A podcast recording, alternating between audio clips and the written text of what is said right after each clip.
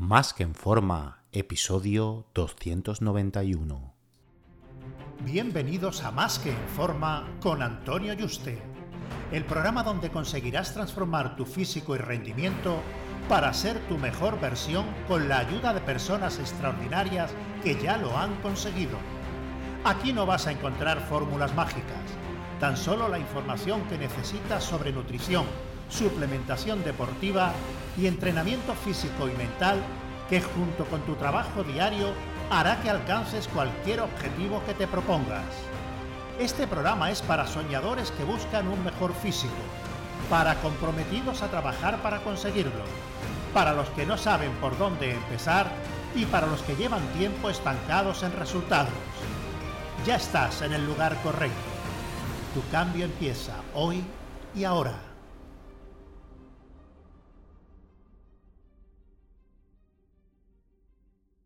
Muy buenas y bienvenido a un nuevo programa. Recuerda que he abierto nuevas plazas para ser tu entrenador personal y dietista y trabajar uno a uno de la mano online para diseñarte tus dietas, entrenos y llevarte el seguimiento diario para que consigas tu objetivo físico y de rendimiento de la forma más rápida, segura y sostenible posible. Así que si te interesa que trabajemos juntos, reserva tu cita por teléfono conmigo en antonioyuste.com barra ayúdame. antonioyuste.com barra ayúdame. Ayúdame sin tilde. Muchos entrenadores eh, programan el descanso entre serie y ejercicio a sus clientes. Y si no, pues los clientes le preguntan, oye, ¿cuánto descanso entre series? ¿no? Y esto de que los clientes pregunten, pues bueno, es algo totalmente normal. Eh, porque desean hacer las cosas lo mejor posible para conseguir los máximos progresos y piensan, porque mm, iban a pensar lo contrario, que si no cumplen con un descanso específico, pues sus progresos mm, van a verse perjudicados. Sin embargo, la mayoría de los clientes nunca preguntan, ¿qué pasa si descanso más de las cuentas? ¿O qué pasa si descanso menos? Bueno, a lo mejor no preguntan esto porque si descansa menos de las cuentas, mm, el sentido común yo creo que a la mayoría les dice, sin tener que preguntar, eh, que van a estar agotados para poder rendir en la siguiente serie. Pero, ¿y si a los dos minutos estás 100% recuperado y descansas 5 minutos en lugar de 2? ¿Significa eso que vas a ganar menos músculo? Bueno, pues suerte, Brad Schoenfeld, nunca sé cómo se pronuncia exactamente porque cuando miro por internet cada uno lo pronuncia de forma diferente. Eh, yo lo digo Schoenfeld, ¿vale? Vosotros ponéis Brad y S-C-H-O-E-N-F-E-L-D lo ponéis en internet y os aparece, ¿vale? Eh, es el máximo experto, por decirlo así, pero digo experto porque es la persona quien realiza los estudios, el que ha hecho más estudios referente a eh, las variables de la hipertrofia muscular, ¿vale? Eh, en todo el mundo. Entonces, bueno, mm, últimamente ha hecho un estudio en lo que ha determinado que descansar más allá del 100% de la recuperación eh, pues bueno, no perjudica las ganancias musculares, pero que sin embargo descansar menos de lo necesario sí que lo hace. Es cierto que los estudios tampoco hay que cogerlo como grabado en piedra, que, es algo que ya, eh, bueno, hay que, hay que tomarlo como un mandamiento, ¿vale? Y que es la verdad absoluta. Porque dichos estudios pueden tener sus fallos y desmentirse en el futuro, como mucho de muchos temas que ya ha pasado, que se ha sacado un estudio, luego sacan otros que lo contradicen y luego, aunque por mucho que diga un estudio, luego lo pone en práctica y no funciona, porque ese estudio, pues, bueno, tiene su fallo, la muestra no es representativa de, mm, del perfil eh, que, en el que eh, tú te identificas, ¿no? O no se ha hecho por suficiente tiempo, o no se han medido ciertas variables que deberían haberse tenido en cuenta, por lo que los resultados no son válidos si se analizan detalladamente, pero bueno. Este en principio sí coincide eh, con lo que ya durante décadas, por intuición, los culturistas y los chicos fitness y los competidores fitness ya sabían, ¿no? Por mera intuición, ¿no? De, su experiencia personal, ¿no? Y, bueno, mm, la triste realidad es que aunque hace 30 años se sabía mucho menos a nivel fisiológico, tanto del entrenamiento como de la dieta, la mayoría de las cosas que influyen en la hipertrofia muscular, pues se ha comprobado en cuanto a estudios que se estaban haciendo las cosas bien. Y yo pienso que mm, Internet todos estos años, desgraciadamente, en el tema de entrenamiento, alimentación, etcétera, ha hecho más mal que bien, porque eh, mm, hasta que han salido estos estudios, eh, todo esto de, Internet se ha aprovechado mucha gente de inventarse a nivel de marketing sistemas novedosos de alimentación y entrenamiento con motivo únicamente lucrativo, ¿no? intentando vender algo diferente y mejor, cuando la realidad es que lo que se ha hecho siempre en cuanto a alimentación y entrenamiento es el camino a seguir y lo que mejor funciona para conseguir un físico fitness. Se saben ahora los porqués, eso de lo que funcionaba antiguamente y que se ha corroborado, se saben ahora, pues bueno, por qué y no simplemente por intuición o porque lo hacen y funciona, ¿no? Y ya está, y por eso lo sigo haciendo, ¿no? Porque me da resultado. Y bueno, hay algunos temas que sí, que sí que se han desmentido y que sí que se han corregido y se ha mejorado, ¿no? Respecto a hace décadas, ¿no?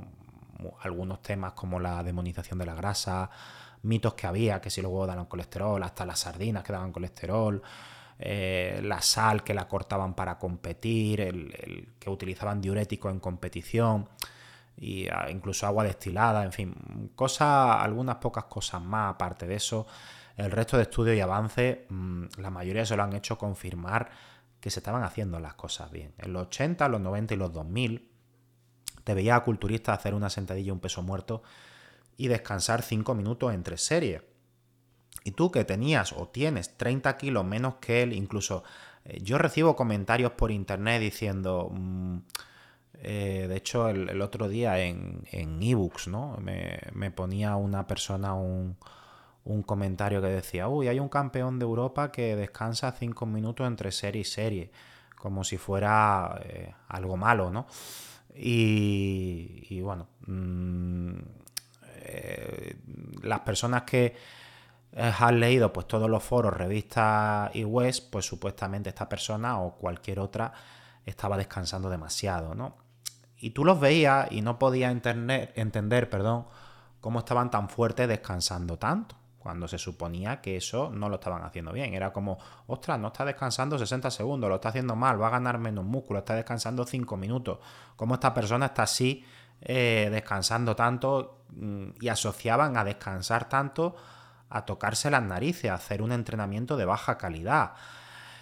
Y bueno, se pensaba o pensabas tú u otras personas que ese, esa baja intensidad del entrenamiento, que asocian baja intensidad a alto descanso, a altos niveles de descanso, y no es así. La alta intensidad es mm, cómo de dura en la serie, cuánto te quedas del fallo. Mm, eso es intensidad, ¿vale? Por descansar 60 segundos o, 5 minutos no hay intensidad, porque si tú al final metes 50 mm, series en 5 minutos, que bueno, que no es posible, ¿no? Pero para una exageración y te queda 10 repeticiones del fallo cada una, sí has metido mucha densidad de serie en muy poco tiempo, ¿no? La densidad de serie es muy alta, el volumen es muy alto, pero la intensidad del entreno es muy baja, ¿vale? Y aparte no va a producir mejora en cuanto a la hipertrofia, ¿no?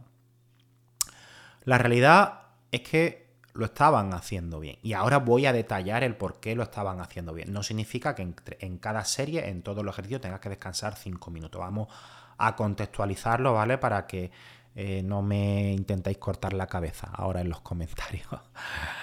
lo único de malo que tiene descansar más de la cuenta es perder la concentración y entrar en una fase de reposo, que ya cuando eh, vaya a hacer la siguiente serie, te sientas frío, las articulaciones, los tendones a nivel muscular, que, que, parezca que tengas que calentar de nuevo, ¿no? Como que parece que te has tomado, que has parado a tomarte un café, ¿no? Eso es lo único de malo que tiene el descansar más de la cuenta.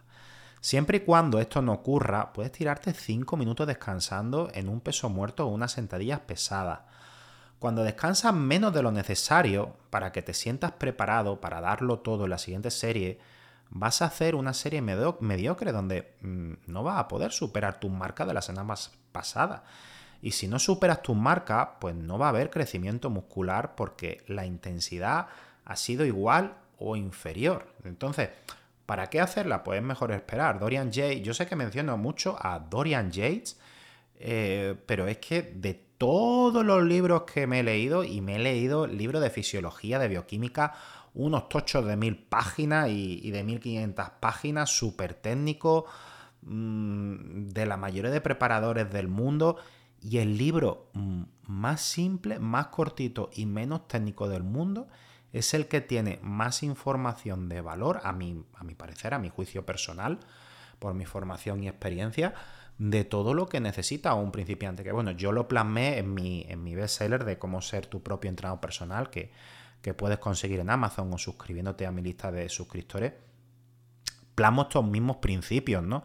Pero antes de, de, yo sacar este libro, que bueno, que habrá otros libros que también lo mencionen, ¿no? Lo que pasa que, bueno, que no recoge tanto, pues bueno, tantas claves y la mayoría de las claves básicas, ¿no? Quitando mi libro, el de, el de Doria, ¿no? De los que yo he leído, ¿vale? No digo que yo sea el único junto con Doria, que seguro que hay muchos más, ¿vale? Em, y, es un libro súper corto que dice la mayoría de las claves y en lo que tienes que basar. Y, total, a lo que iba. Una de las cosas que mm, decía Dorian es que si él iba a ir a entrenar y se sentía cansado, no se sentía motivado y veía que no iba a superar los pesos y, la intensidad de, del entreno de la semana anterior, de otra vez de ese mismo músculo, se quedaba en casa y dirá, mañana voy. Y mañana cuando esté a tope, pues lo supero. ¿Por qué? Porque si tú tienes, por ejemplo, en una sentadilla mm, que haga 320 mm, kilos, 10 repeticiones o 15 repeticiones al fallo, y va ese día desmotivado, vas cansado y hace 280, 10 repeticiones, pues no te vale para nada, no va a progresar. Entonces es mejor quedarte en casa y no hacer nada, ¿vale? El problema de esto es que eh, la mayoría de la gente, como no está concentrada, no descansa bien o no come bien la mayoría de los días, así al final no iría nunca al gimnasio. ¿Vale? Pero si al final eres una persona que te lo toma en serio y, cumples con el descanso, la alimentación y todo, estas cosas va a pasar poco, entonces es mejor eh, si haces cuatro o cinco sesiones en semana, coger, moverlo un día y entrenar un sábado o, no descansar un miércoles, por ejemplo, y correr la sesión del lunes y del martes, si va a suponer que ese entreno mm, al día siguiente va a ser de calidad y va a suponer un progreso y una mejora, ¿vale? Bueno, em, entonces como digo, eh, es mejor esperar y no ir. El problema es que la gente asocia el bombeo muscular y el estrés metabólico, el estrés metabólico es lo que produce ese pumping, ese bombeo, con crecimiento muscular y progreso. Se notan los músculos hinchados en el espejito al utilizar pues, bueno, pesos moderados, light y descansar poquito entre series. Y no pueden utilizar pesos pesados porque si no deberían descansar mucho entre series. Descansan poquito, meten mucho volumen de entreno en poco tiempo, con peso muy light y moderado, y piensan que ese hinchazón se va a quedar permanentemente y que es un síntoma que han hecho un buen entreno. Y, no lo es.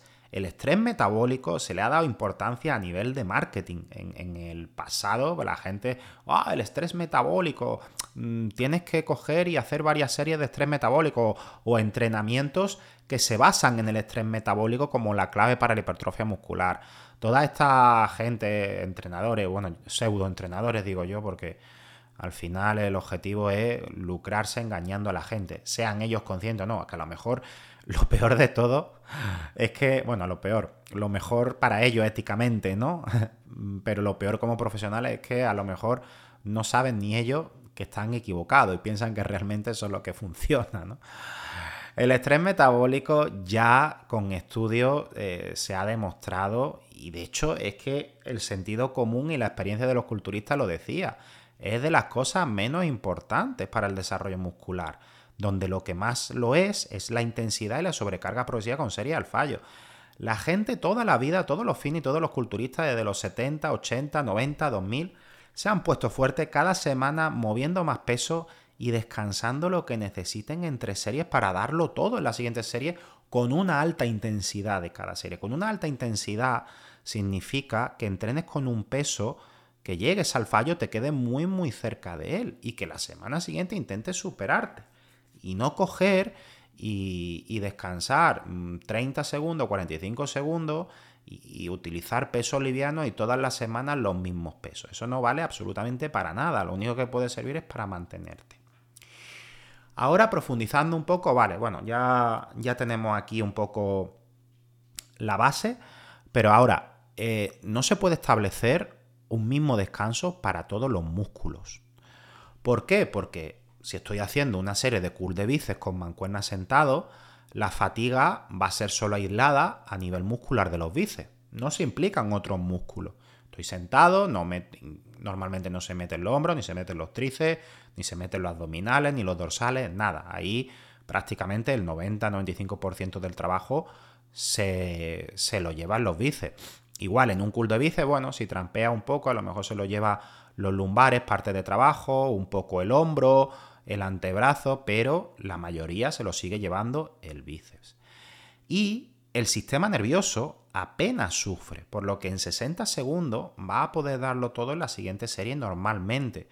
No va a necesitar tanto tiempo eh, para recuperarte. ¿Por qué? Porque no hay ni una fatiga del sistema nervioso central, solo a nivel periférico, a nivel muscular. Y, y bueno, luego después a nivel cardiovascular tampoco. Tú por mucho que lleve una serie al fallo, incluso hagas forzada, descendente, tú terminas y tu respiración no se encuentra agitada. Puedes hablar perfectamente y, y no necesitas descansar mucho tiempo para decir, es que no puedo ni hablar. Y cuando entrenas brazos, pues bueno, vas a notar que llega a casa fresco como una rosa.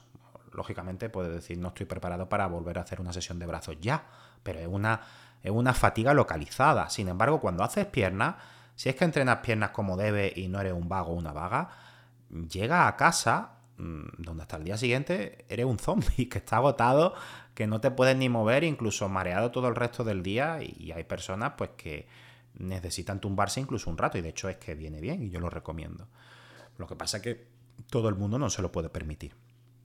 Y esto es normal porque cuando haces una sentadilla o un peso muerto, Implica los femorales, los glúteos, la espalda, los cuádriceps, los lumbares, incluso los hombros y los abdominales, por lo que se utiliza mucho peso y hay una gran fatiga del sistema nervioso central. Incluso aunque muscularmente creas que estás recuperado, normalmente tiene un mareo mm, que no se te pasa hasta los 5 minutos para poder hacer otra serie para darlo todo. Si tú has hecho una prensa con muchísimo peso y has llegado al fallo, te has quedado muy cerca del fallo, Tú no puedes coger y levantarte corriendo de la prensa. Tú dices, ostras, me voy a esperar por lo menos un minuto, que es que estoy mareado y como me levantes, que me caigo al suelo. Entonces quiero em, que pongamos un ejemplo con una serie de sentadillas para compararla con la serie de bíceps que anteriormente os he comentado, ¿vale? Mira, escogemos un peso de sentadilla, esto es como si fuera un entrenamiento real y así es como deberían ser tu entreno si ya lleva al menos 5 mm, o 6 meses entrenando y ya controlas la técnica. Ya si has pasado, si ya eres un principiante que lleva ya más de 6 meses, ¿vale? Eh, y cada serie efectiva de cada ejercicio deberías hacerla así. Bueno, escogemos un peso de sentadilla en el que fallemos a la repetición 13, porque tenemos que hacer 12 repeticiones. Eso significa que completamos la doceava pero que no seamos capaces de hacer 13. Cogemos la barra de sentadilla, nos la colocamos en la espalda y bueno, bajamos hasta abajo como siempre, ¿vale? Nada de medio recorrido y hacemos las seis primeras repeticiones relativamente fáciles a una cadencia, o sea, a una velocidad constante, sin tener que estar parándonos ni descansando 5 ni 10 segundos. A partir de la séptima repetición, ya en el levantamiento, que es la fase concéntrica, vamos perdiendo velocidad. Ya no la levantamos tan rápido y nos atrancamos un poco y nos va costando. Y al durar más la repetición, porque levantamos más despacio, porque el esfuerzo y fatiga es mayor, nuestro cuerpo va a requerir más oxígeno a los pulmones y los músculos. Y cada vez, en cada repetición, vamos a ir perdiendo más velocidad y vamos haciendo cada vez más pausa entre repeticiones. Las seis primeras no hemos necesitado ninguna pausa arriba. Sin embargo, cuando ya nos va faltando el aliento y nos vamos atrancando al subir, que cada vez la levantamos más despacio, imagínate que eh, hacemos el levantamiento en 0,3 segundos. O sea, estamos en la parte de abajo y en 0,3 segundos subimos. Y a partir de la séptima repetición la hacemos en 0,5. Y en la octava lo hacemos en 0,6. ¿Vale? Y cada vez va más despacio y nos va costando más.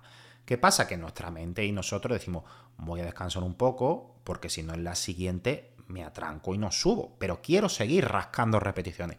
Todavía no he llegado al fallo, no puedo dejar la barra, tengo que seguir. Y, a nivel cardiovascular igual, necesito recuperar el aliento, porque es que si no, es que no voy a tener aire para poder subir, porque tú tienes que inspirar cuando baje y soltar el aire cuando suba. ¿Vale? Y aquí es donde se diferencia la gente que consigue unos grandes desarrollos musculares y los que no progresan durante años. Porque cuando llega a este punto, los vagos, cuando ya hacen las 6, dicen, uy, ya me está costando un poquito, ya me ha trancado un poco y he subido un poco más lento. Y ahí dejan la barra, porque ya la velocidad se ha reducido un poco, y piensan que están muy cerca del fallo. Ya les cuesta lo que ellos consideran que les cuesta mucho y dejan la barra. Y aquí la realidad es que te quedan otras seis que podría haberle sacado, seguro. Y eso me pasa con todos los clientes, todos los alumnos. Cuando voy a seminarios, cuando me invitan, cuando mm, vienen clientes y alumnos míos aquí a Málaga y hacemos un entreno juntos. Rascan mucho más repeticiones y siempre se van diciéndome, he movido pesos que jamás he movido en mi vida. Y a lo mejor ya no solo pesos, sino mm, estaba haciendo 8 repeticiones y he sacado 16 o 20. Y digo, pues fíjate cómo por debajo de tus posibilidades estabas entrenando, ¿vale? Sin embargo, el que hace las cosas bien, entrena duro y progreso, y progresa, tras esas seis repeticiones, coge, no deja la barra, se queda parado, toma aire, descansa 5 o 10 segundos con la barra en su espalda, coge aire y hace otra repetición, un poco más lenta que la anterior. Vuelve a descansar otros 5 segundos y saca otra a pesar de que le ha costado todavía más. Y así hasta rascar y completar las 12, donde en la 12, tras descansar otros 5 segundos o 10 segundos, casi se queda atascado en la subida, donde por un momento la barra no se mueve, pero la pelea y consigue subirla. En ese momento, cuando ya dices, ya estoy a una repetición del fallo, o máximo podría rascar 2 y descanso 10-15 segundos, ¿vale? Y ya en ese momento deja la barra.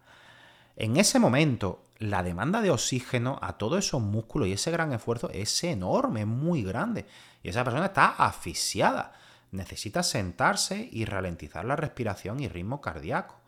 Y esto no suele pasar hasta pasados 3 o 5 minutos, e incluso entrenándolo. O sea, tú cuando eh, hagas una serie de sentadillas o pesos muertos llevado a este nivel de intensidad tan cercano del fallo, eh, tienes que mentalizarte y concentrarte de decir, voy a inspirar aguantar el aire e ir soltándolo lentamente para ir mm, recuperando el aliento, metiendo oxígeno en los pulmones y que al final mi corazón pues vaya volviendo a la normalidad para darlo todo en la siguiente serie. Si no hace esto y sigue respirando eh, por la boca y sin ningún control y sin esta técnica, puede tardar 10 minutos en recuperarse incluso. Por eso hay que estar concentrado en el descanso para recuperar la, la respiración y estar respirando correctamente para ralentizar esa, respiración y recuperar todo el oxígeno. Mm, por lo que enfrentarse a otra serie de este ejercicio u otro con este nivel de intensidad de nuevo antes de recuperarse totalmente no tiene ningún sentido, no valdrá para nada, porque si te enfrentas eh, a otra serie de sentadillas con el mismo peso y en lugar de hacer 12 haces 6, ¿para qué la haces? O sea, no, no tiene ningún sentido hacer una serie de tan baja intensidad. Sin embargo, en el cool de bíceps no hay ni esta fatiga ni central ni cardiovascular.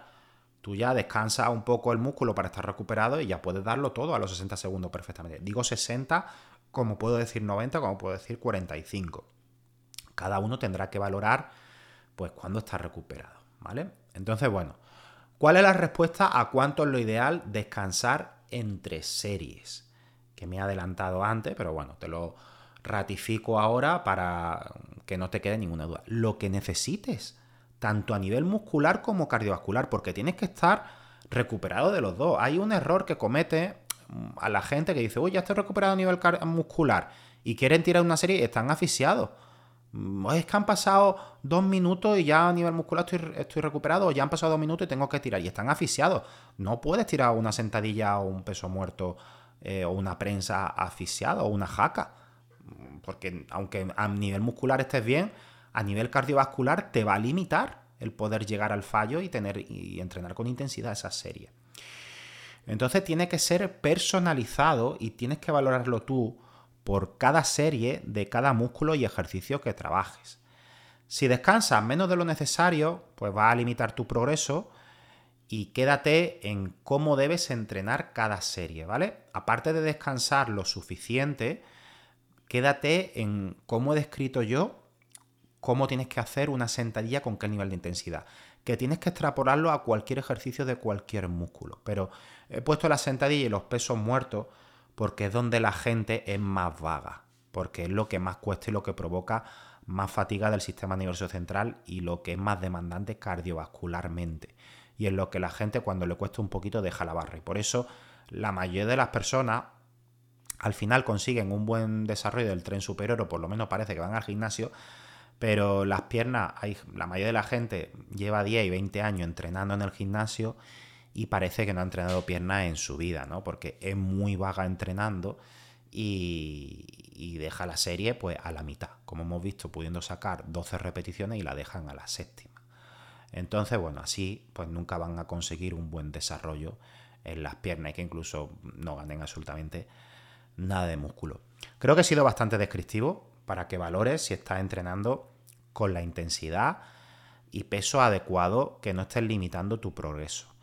Valóralo y si lo haces ya sabes, nunca es tarde para, corregirlo. Yo mismo he, cometido este error, me he tirado durante años vagueando con las piernas y desde hace unos años la estoy entrenando con más intensidad y, responden y crecen. Lo que pasa que claro, que si tú llevas muchos años entrando más dura el tren superior que el inferior, luego en dos meses no se puede equilibrar, lleva su tiempo, ¿vale? Te lo digo por si eh, es tu caso, que luego la gente quiere empezar a entrenar eh, duro las piernas y lleva tres meses y quiere ya que esté equilibrado con la parte superior. Y eso es imposible, tienes que darle tiempo. Si has tardado 10 años en conseguir 45, 48 centímetros de bíceps, pero porque lo ha entrenado duro esos 10 años, en tres meses o un año no va a equilibrar las piernas, ¿vale? Pero poco a poco irán respondiendo y son, son agradecidas. Entonces, bueno, espero que tomes eh, nota de estos dos consejos, tanto de cuánto descansar en la serie para que no limite tu crecimiento, que te olvides ya de descansar poquito y el pumping y el bombeo, que eso no vale para nada. Y luego después a qué intensidad eh, debe entrenar cada serie y que valores si realmente está entrenando duro y si no que lo corrija. Un fuerte abrazo y te espero en el próximo programa.